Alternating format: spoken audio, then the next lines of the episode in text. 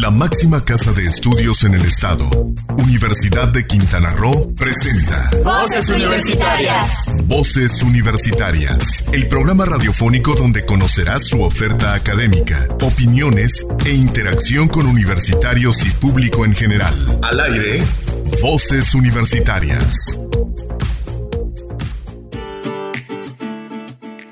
Buenas tardes, las 4 de la tarde hora de iniciar Voces Universitarias Radio, el programa de vinculación de la Universidad de Quintana Roo con la comunidad universitaria, con la comunidad quintanarroense. Hasta donde nos esté escuchando, le agradecemos muchísimo por cualquiera de las vías, ya sea por el 810 de la M, por el 899 del FM o a través del internet en www.sol899.com. Le agradecemos mucho su presencia esta tarde. Les tenemos un programa bastante interesante. Este programa que es el regreso feliz de nosotros a las actividades después de un periodo vacacional. Regresamos a la actividad y nos da mucho gusto regresar a los micrófonos de Sol Comunicaciones y que nos permita llegar hasta ustedes. Este programa está bastante interesante, pero estamos dedicando esta vez al Día Internacional de la Juventud. Antes de salir de vacaciones, habíamos presentado el de las habilidades de la juventud, fue el último programa que habíamos hecho, y ahora, un mes después, hacemos el programa sobre el Día Internacional de la Juventud. Esta es otra efeméride diferente, aunque se trata del mismo target, los jóvenes a nivel internacional, la problemática que están pasando y sobre todo,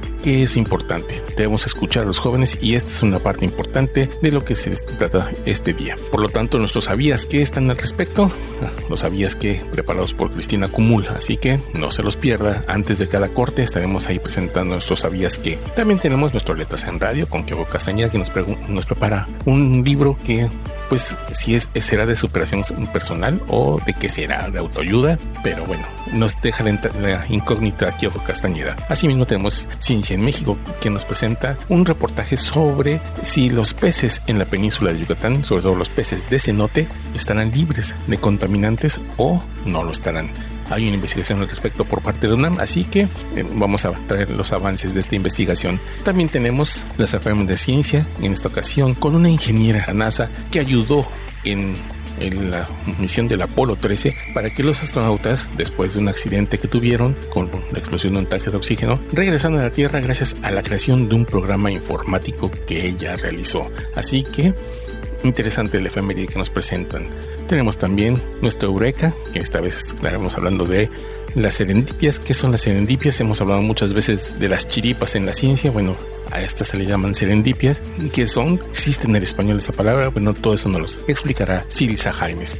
Así que ya no se diga más, empecemos y vamos a nuestra primera efeméride musical. Iniciemos con este viaje musical.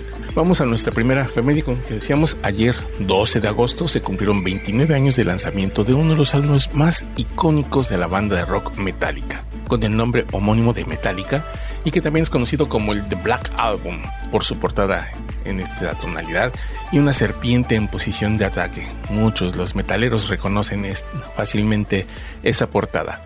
Metallica es el quinto álbum y fue el primer álbum producido por Bob Rock. Recibió muchos elogios de parte de la crítica y se convirtió en el álbum más vendido de la banda.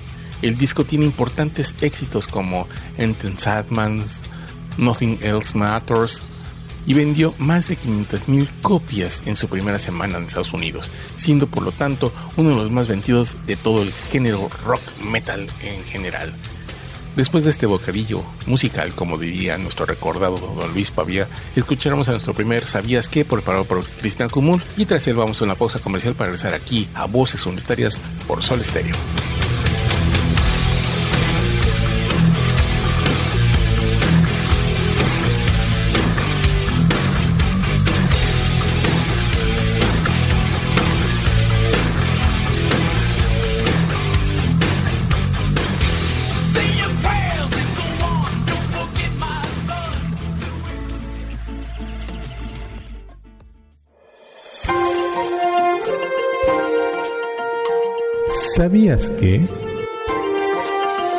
En 1999, la Asamblea General de las Naciones Unidas designó el 12 de agosto como el Día Internacional de la Juventud. Se trata de una celebración anual que busca promover el papel de la juventud como socia esencial en los procesos de cambio y abrir un espacio para generar conciencia sobre los desafíos y problemas a los que estos se enfrentan. No te despegues, en un momento estamos de regreso en Voz Universitarias Radio.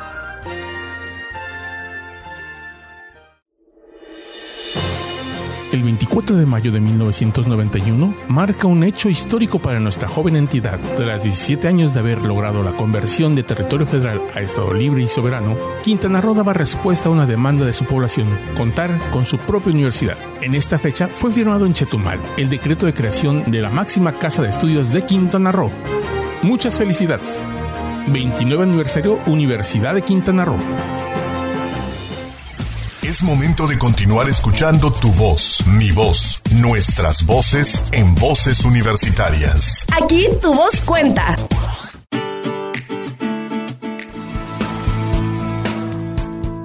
Amigos de Voces Universitarias, muy buenas tardes.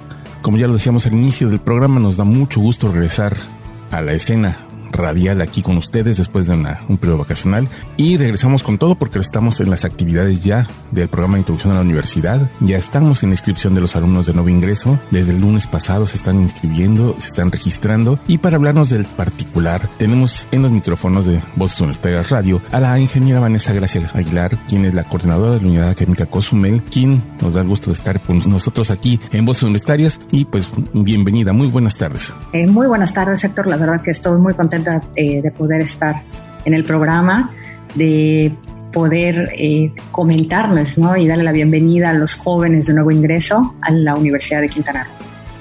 Pues el lunes pasado empezaron las inscripciones y eh, en la mañana empezaron a registrarse virtualmente los alumnos y por la tarde ya se comenzó con las clases, con el programa de instrucción a la universidad, donde se dan la información sobre lo más relevante que les espera en su vida universitaria a los jóvenes, y empezó en, la tarde. El lunes mismo a las 5 de la tarde estábamos iniciando el PIU. ¿Qué nos puede platicar al respecto? Bueno, como efectivamente comentas, es el programa de inducción universitaria y en este año, bueno, el, tema es Vive, Innova, Emprende y Vibra en la UCRO, donde están participando los jóvenes, jóvenes de primer ingreso el 10 al 21 de agosto.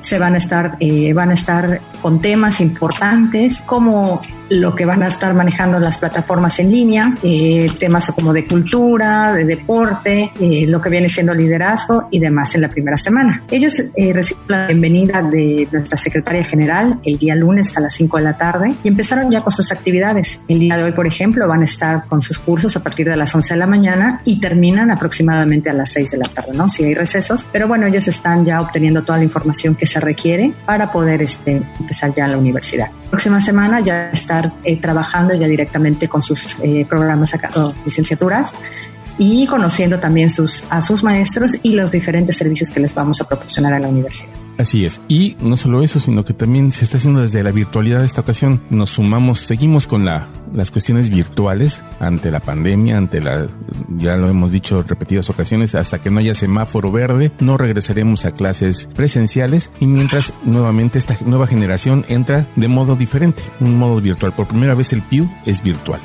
Así es, es virtual. Digo, de hecho, también las clases que están, que vamos a iniciar el día 24 de agosto, todo va a ser en línea. En la universidad, cuando vamos a estar trabajando en, a distancia también, digo, vamos a algunas personas ya de manera presencial, pero todos los servicios los vamos a estar dando en línea y pues así vamos a estar eh, trabajando en este nuevo ciclo otoño. Maestra Vanessa Gracia, en esta ocasión, ¿cuántos alumnos son los que están ingresando al programa de introducción a la universidad?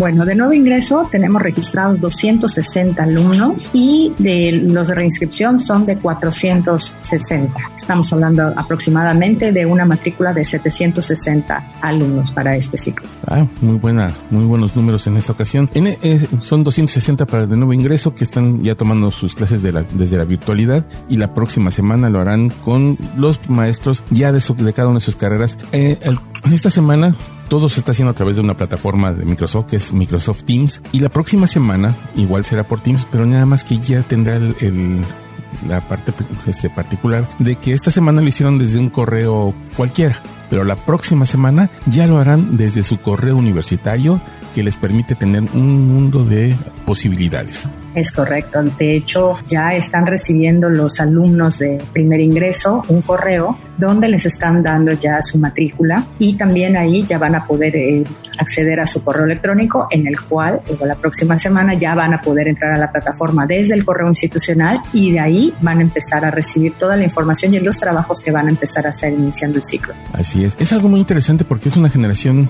pues que está entrando eh, muy fuerte y están entrando en la virtualidad, ah, pero pues están, estamos adaptándolos a las nuevas épocas. La pandemia nos va a traer esta, esta parte de que nos vamos a tener que reorganizar de aquí en adelante desde la virtualidad en muchas cosas.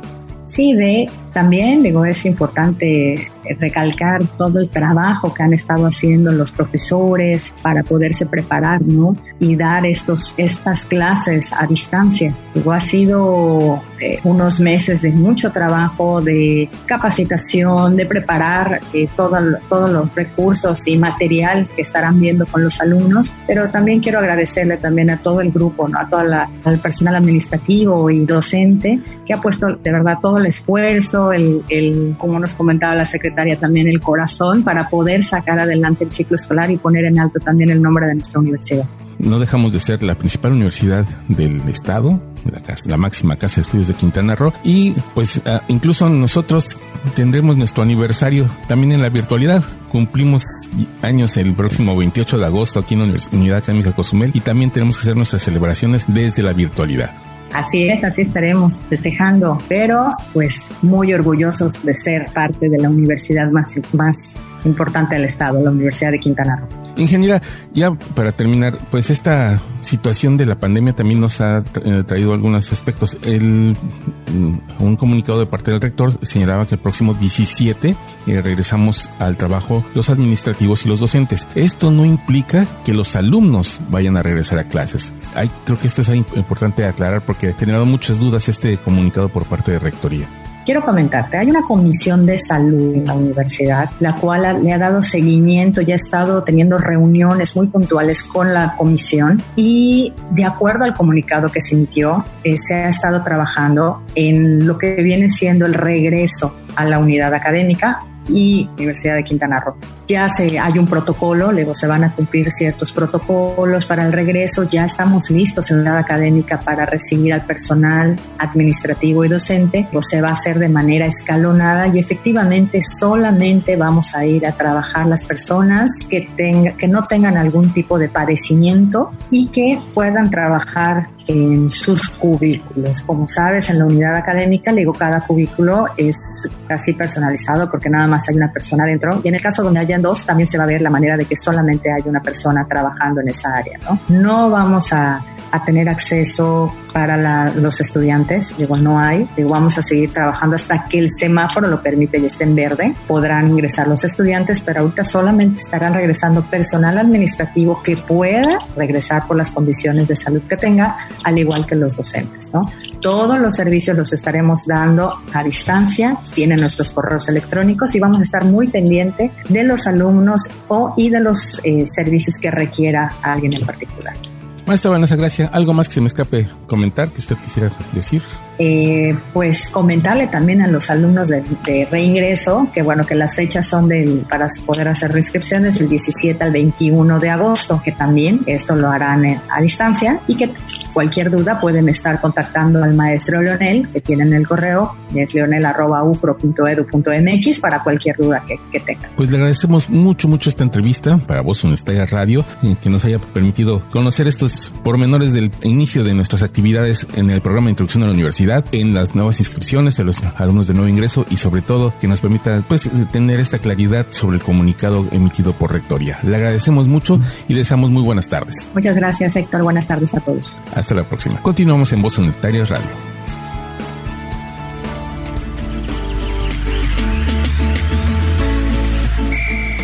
Le damos gracias a la maestra Vanessa Gracia Aguilar por esta entrevista y continuamos aquí en Bus Universitaria Radio. Para ser más eh, específico sobre el, el comunicado del rector, déjenme leerles una parte. En el segundo párrafo señala, esta mañana la presidenta de nuestra Comisión de Salud, la doctora Lourdes Rojas, me informó que, de acuerdo a las condiciones del entorno, estamos listos para retornar a nuestras oficinas el próximo lunes 17 de agosto en todos los campus, retorno en el que aplicaremos estrictamente todas las medidas y lineamientos de prevención sanitaria estipuladas en nuestro protocolo, por lo que debemos asumir nuestras responsabilidades para cuidarnos y proteger a los demás. El rector Francisco López Mena. Ante esto, la Secretaría General emitió una serie de precisiones para evitar que haya inconvenientes y señala, uno, el regreso a actividades laborales de manera presencial es para el personal docente y administrativo no vulnerable, que es el que no tiene ninguna de las comorbilidades establecidas como riesgo para contraer el COVID-19. 2. Los estudiantes aún no tendrán acceso a nuestras instalaciones ya que todos los servicios estudiantiles se seguirán atendiendo en línea. De lo anterior comunicaremos desde mañana a los estudiantes para que continúen a distancia todas sus actividades y solicitudes. 3. El día 24 de agosto iniciaremos las clases del ciclo de otoño a distancia hasta que el semáforo esté en verde y las autoridades educativas federales y estatales establezcan una fecha de regreso a las aulas.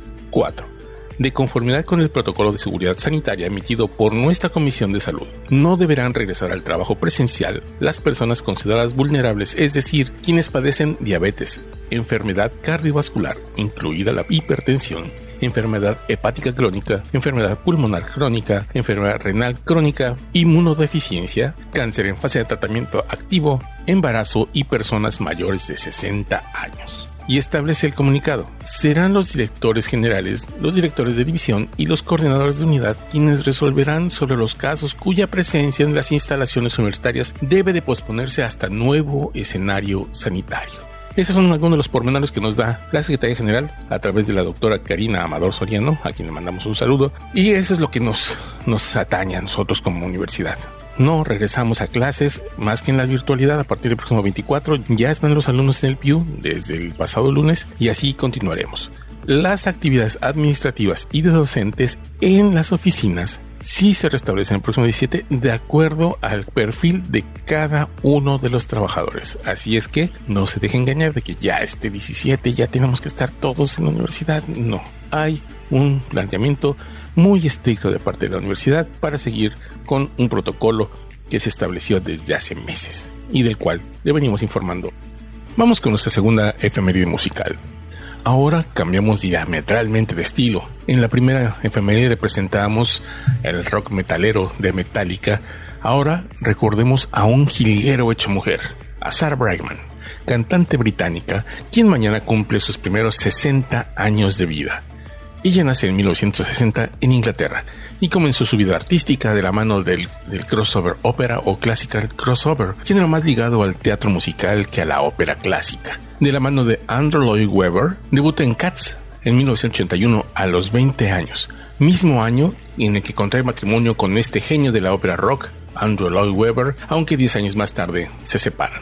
Sarah Brightman ha obtenido 180 discos de oro y de platino en 38 países y es la única artista en el mundo que tiene el honor de decir que ha ocupado el puesto número uno del Billboard Dance y del Billboard Classical Chart en simultáneo. ¿Qué les parece? Escuchamos Time to Say Goodbye, a dueto con el tenor italiano Andrea Bocelli, canción que llegó al número uno de las listas musicales de toda Europa y se convirtió en la canción con mayores ventas hasta la actualidad en Alemania, en donde ha vendido más de 3 millones de copias. Después de la melodía nos vamos a nuestro segundo ¿Sabías qué? en la voz de Cristina Cumul y, y tras una pausa comercial regresamos aquí a Voces Universitarias Radio por Sol Estéreo.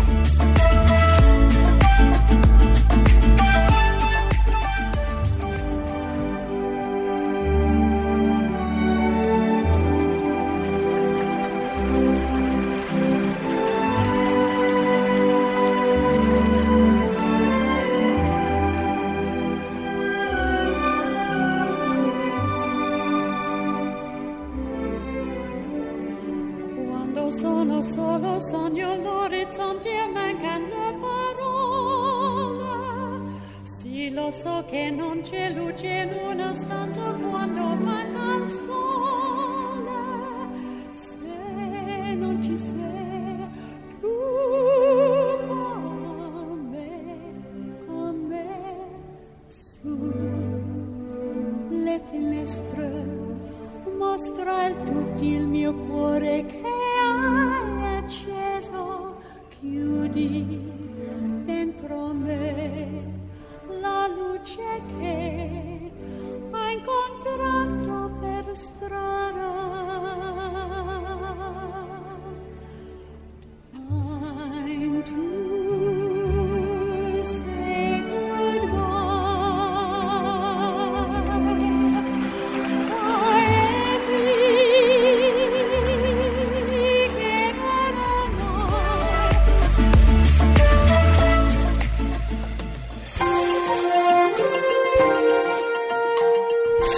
¿Sabías que? El Día Internacional de la Juventud sirve para celebrar sus acciones y sus iniciativas. La celebración adoptará la forma de un debate similar a un podcast organizado por jóvenes para jóvenes junto con otros actos organizados de manera independiente en todo el mundo, para destacar la importancia del compromiso de los jóvenes en la vida y los procesos políticos, económicos y sociales. No te despegues, en un momento estamos de regreso en Voces Universitarias Radio. El 24 de mayo de 1991 marca un hecho histórico para nuestra joven entidad. Tras 17 años de haber logrado la conversión de territorio federal a Estado libre y soberano, Quintana Roo daba respuesta a una demanda de su población, contar con su propia universidad. En esta fecha fue firmado en Chetumal el decreto de creación de la máxima casa de estudios de Quintana Roo. Muchas felicidades. 29 aniversario Universidad de Quintana Roo. Es momento de continuar escuchando tu voz, mi voz, nuestras voces en voces universitarias. Aquí tu voz cuenta.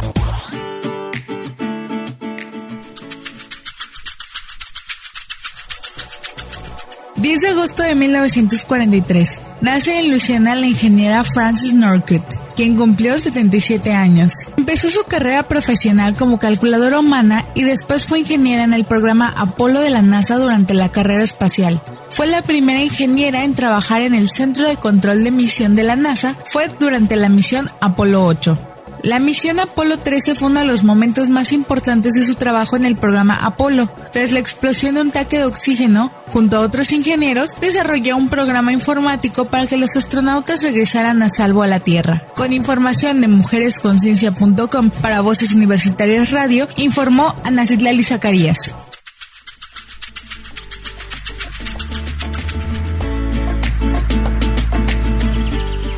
Agradecemos a Ana Citlali Zacarías que nos haya presentado este efeméride de esta ingeniera de la NASA que ayudó a solucionar el problema que tenía el Apolo 13. Ahora déjenme platicarles. En el segmento anterior, ahora la coordinadora, la maestra Vanessa Gracia Aguilar, sobre el programa de introducción a la universidad. Déjenme platicarles un poquito más de este, este eh, programa.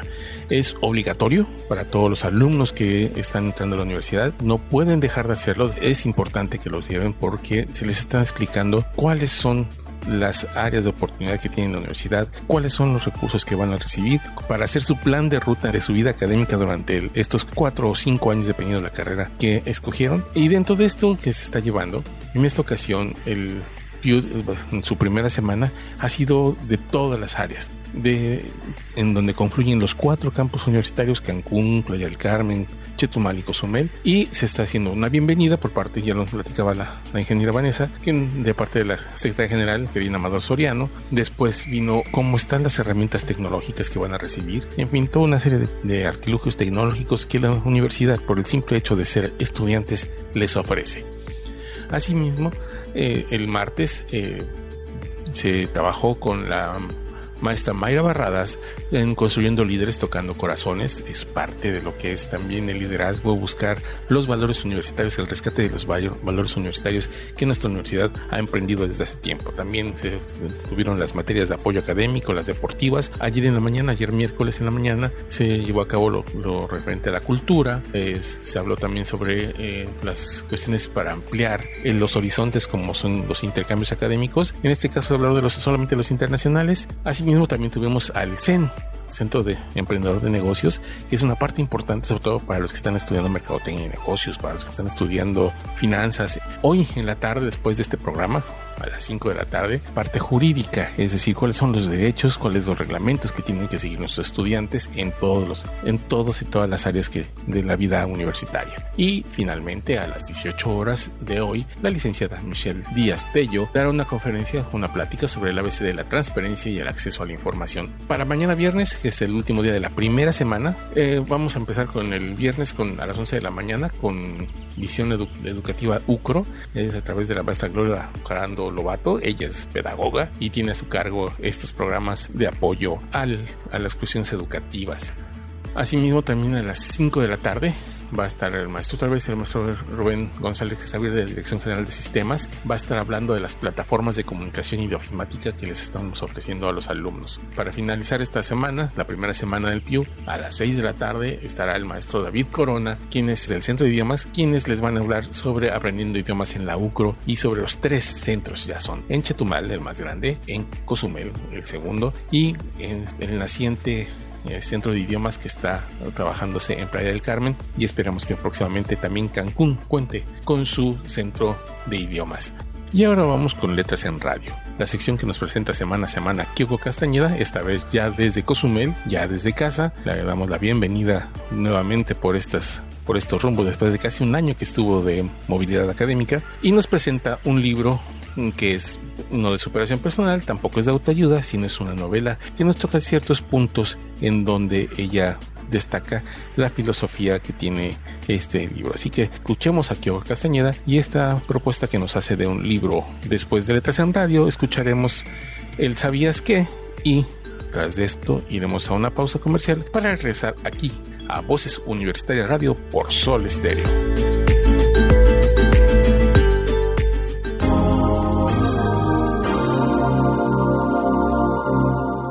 Soy Choco Castañeda y estás escuchando Letras en Radio por Voces Universitarias. El universo no oye lo que dices, el universo oye lo que sientes. Esther Estamos de regreso después de un descanso y si les soy honesta no sabía de qué hablar o qué.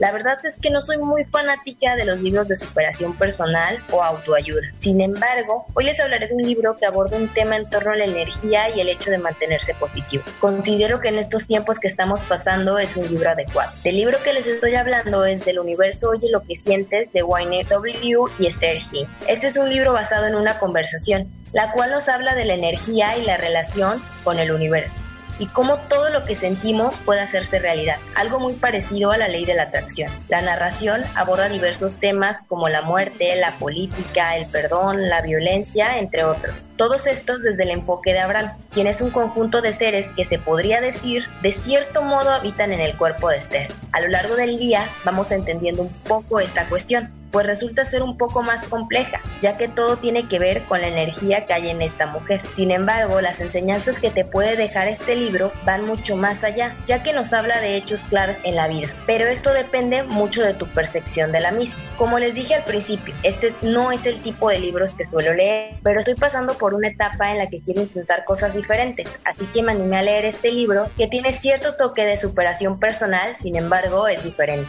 Algo que me sorprendió en la historia fue el hecho de Abraham, un conjunto de seres que son parte de la energía de la fuente. La verdad es que no soy muy creyente en algunas cosas, pero siempre me ha llamado la atención la cuestión de la energía y el aura. Y en este libro se van abordando estas cuestiones, pues nos dice que la gente que nos rodea, ya sean amigos o una pareja, están en una misma frecuencia en, cuanto a energía, lo que nos hace crear lazos e incluso cuando nos distanciamos un poco de ellas es porque esa energía ha cambiado. Esto me pareció muy interesante ya que ya había escuchado con anterioridad a una amiga hablar de esto.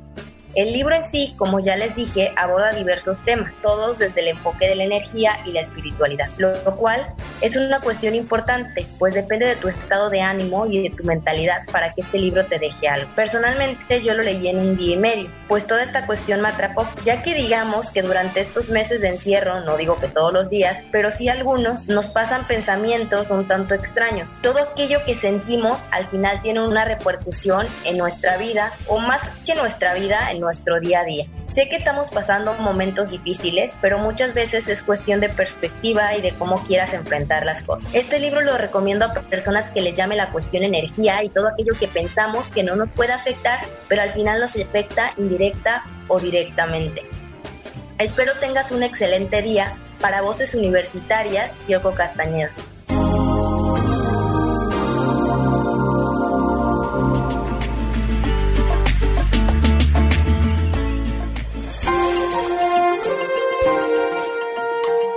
¿Sabías que?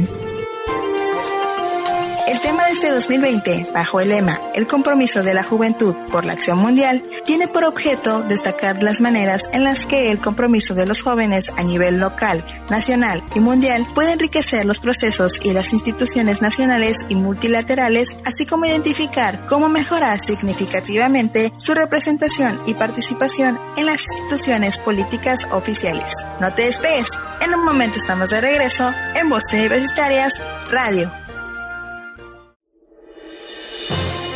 El 24 de mayo de 1991 marca un hecho histórico para nuestra joven entidad. Tras 17 años de haber logrado la conversión de territorio federal a Estado libre y soberano, Quintana Roo daba respuesta a una demanda de su población, contar con su propia universidad. En esta fecha fue firmado en Chetumal el decreto de creación de la máxima casa de estudios de Quintana Roo. Muchas felicidades. 29 aniversario Universidad de Quintana Roo. Es momento de continuar escuchando tu voz, mi voz, nuestras voces en voces universitarias. Aquí tu voz cuenta.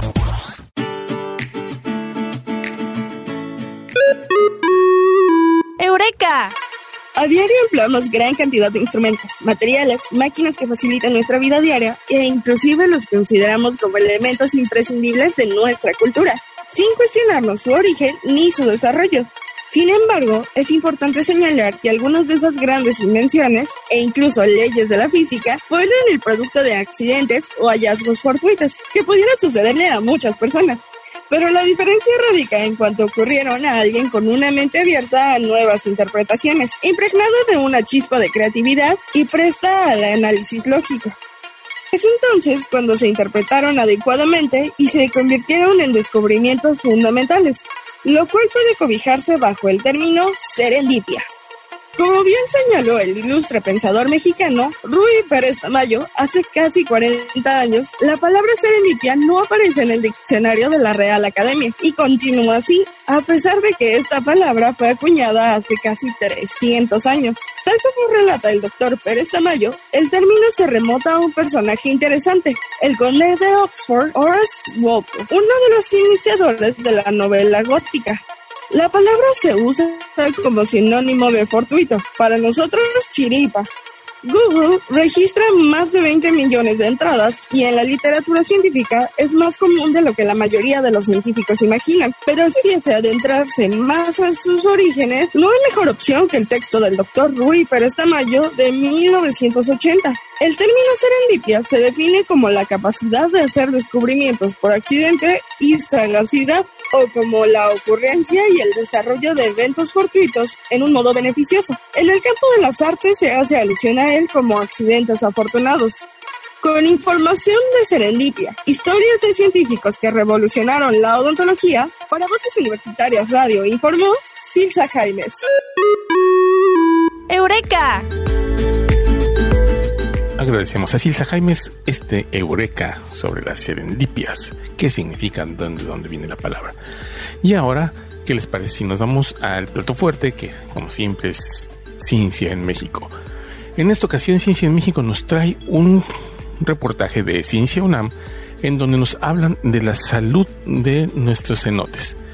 Pareciera ser que los cenotes de la península están son totalmente sanos, que no sufren de los embates del entorno porque pues tienen un entorno bastante sano al ser subterráneos, pero ¿qué creen?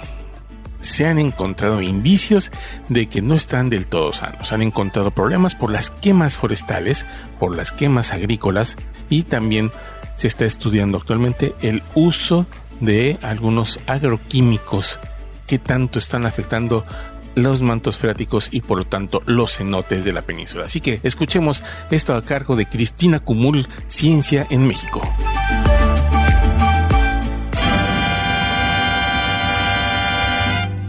La ciencia en México. Mentiras que ganan juicios tan sumarios que envilecen el cristal de los acuarios de los peces de ciudad. Evaluar el efecto de contaminantes en los ecosistemas es tarea de la ecotoxicología, un área de la toxicología que mide qué ocurre en los organismos expuestos a contaminantes, cómo estos influyen en el desarrollo embrionario de las especies, cuáles son sus efectos a nivel tetarogénico, y el tipo de mortalidades ocasionadas por ellos. Cuando se libera un contaminante al ambiente, va a tener una participación, la cual estará relacionada con sus propiedades fisioquímicas. Alguna de estas partes encontrarán un sitio en el ecosistema en donde se quedarán, ya sea en el suelo, los sedimentos, el agua o la atmósfera, y en algún momento entrarán en contacto con flora y fauna. En la unidad de química en CISAL, que es parte de la Facultad de Química de la UNAM, estudian el grado de exposición y el efecto que están teniendo los contaminantes en distintos organismos acuáticos como el guacayón yucateco, el guppy de vela y el pulpo rojo. Para ello, miden ciertos biomarcadores presentes en las especies estudiadas.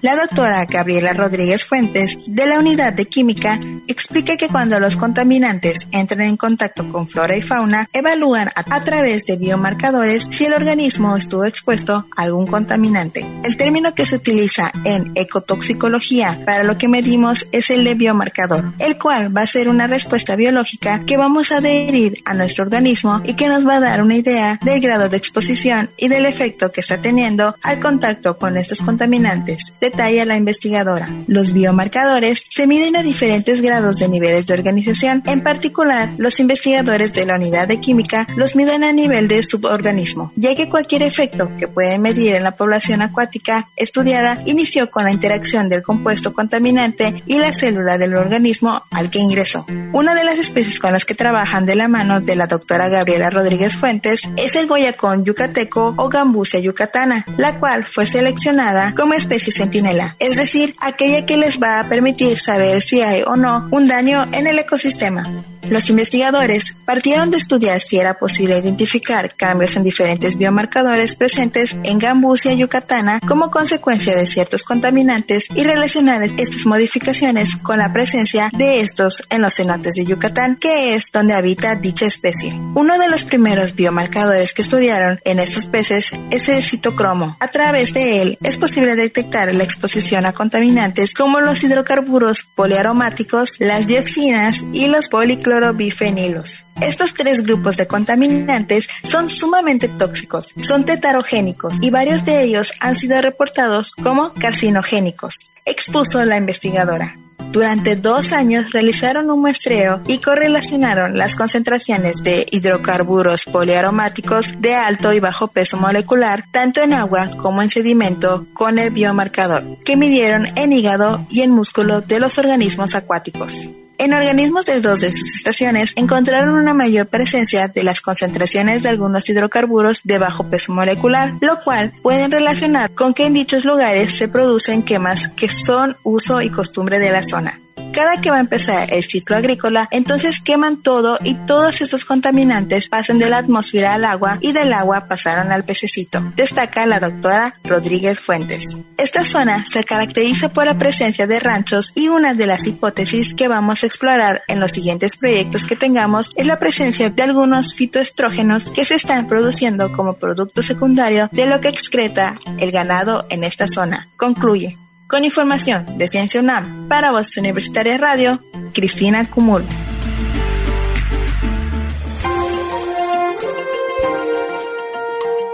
¿Sabías que... Según la Organización Internacional de Trabajo, uno de cada seis jóvenes se encuentra sin trabajo debido a la crisis provocada por el COVID-19. Según estimaciones recientes, se debería crear 600 millones de empleos en los próximos 15 años para satisfacer las necesidades de empleo juvenil. No te despegues, en un momento estamos de regreso en Voces Universitarias Radio. El 24 de mayo de 1991 marca un hecho histórico para nuestra joven entidad. Tras 17 años de haber logrado la conversión de territorio federal a Estado libre y soberano, Quintana Roo daba respuesta a una demanda de su población, contar con su propia universidad. En esta fecha fue firmado en Chetumal el decreto de creación de la máxima casa de estudios de Quintana Roo. Muchas felicidades. 29 aniversario Universidad de Quintana Roo. Es momento de continuar escuchando tu voz, mi voz, nuestras voces en voces universitarias. Aquí tu voz cuenta. regresamos a Voces Universitaria Radio, en este último segmento en donde, como es nuestra costumbre, les presentamos las diferentes actividades que se van a desarrollar tanto en la universidad y pues algunos otros eventos de nuestros socios y nuestras eh, instituciones amigas, como es el caso del Planetario Costumbre, que semana a semana siempre le estamos mencionando las actividades que ellos desarrollan. Sobre la universidad, déjenme platicarles que mañana, eh, viernes, se termina el taller de inclusión social y no discriminación que se llevó a cabo del 10, desde el pasado día 10 hasta mañana 14, que tuvo una duración de 20 horas. Bueno, tendrá una duración de 20 horas porque esta mañana termina.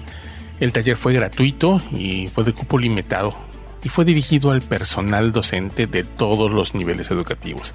Todos los niveles entraron dentro de este taller de inclusión y discriminación que se dio a través de la plataforma del Zoom. Como vemos, siempre como han incrementado el, los talleres, los cursos a través del Zoom. Tenemos, por ejemplo, si ustedes tienen chance, si quieren tomar algún curso, si todos son en el área educativa, el ILCE, el Instituto Latinoamericano de Comunicación Educativa, tiene una plataforma muy amplia de cursos en línea gratis. Igualmente México X, la plataforma México X también tiene muchísimos cursos. Los invitamos a que lo lo analicen y si tienen interés en hacer algún curso, es una excelente oportunidad aprovechando el aislamiento social que todavía se vive, aunque por desgracia ya no tan fuerte como en el principio y eso ha hecho que pues vemos las consecuencias en los números de casos que aún tenemos en nuestra comunidad. Por otra parte, déjenme platicar que el, el planetario de Cozumel tiene una excelente, una excelente conferencia este día, el jueves 13 de agosto a partir de las 6 de la tarde, en un rato más, cuando termine, una hora más después del programa. Y los ponentes son ah, Alberto Carramiñana, del INAOE, Mónica Rodríguez del INAOE y Jorge Zavala. Ellos van a hablar sobre los grandes telescopios de México y el Hubble, este gran telescopio espacial que está encima de nosotros y que nos ha permitido conocer muchísimo del universo que nos rodea y ver más allá de lo que nosotros siempre estábamos pensando. Pues estos grandes telescopios de México también, la red de telescopios que se, que se, tienen, y la NAOE tiene uno en, en Puebla, en la Sierra Negra de Puebla y es grandísimo. Así que no se pierdan esta plática, será por Facebook Live, el Facebook del Planetario de Cozumel.